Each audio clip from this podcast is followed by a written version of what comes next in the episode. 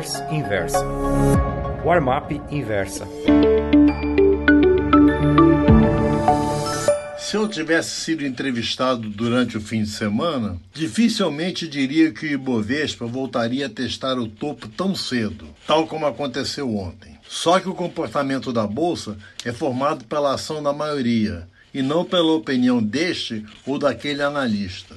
O índice não só fechou na máxima do dia, a 98.026,62, como ficou a apenas 562,59 pontos de fazer novo raio histórico. Quando tudo indicava que o bull market versão Jair Bolsonaro 2019 fora apenas um entusiasmo passageiro, os touros voltaram com força total. Poucas vezes em minha vida assisti uma escalada diária tão simbólica.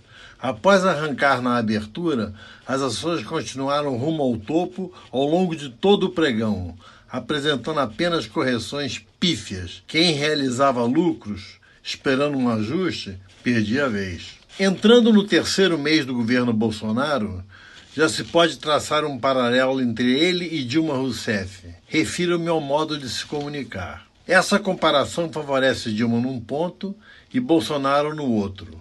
E é justamente este último que sensibiliza o mercado. Madame Rousseff dizia que respeitava o ET de Varginha. Falava na impossibilidade de se estorcar o vento e, pérola das pérolas, não vamos colocar meta, vamos deixar a meta aberta, mas quando atingirmos a meta, vamos dobrar a meta. Acontece que Dilma Rousseff falava essas asneiras em discursos para pequenos grupos de petistas, sem terras, mutuários do Minha Casa Minha Vida, etc, etc. A gente só ficava sabendo porque passava na TV.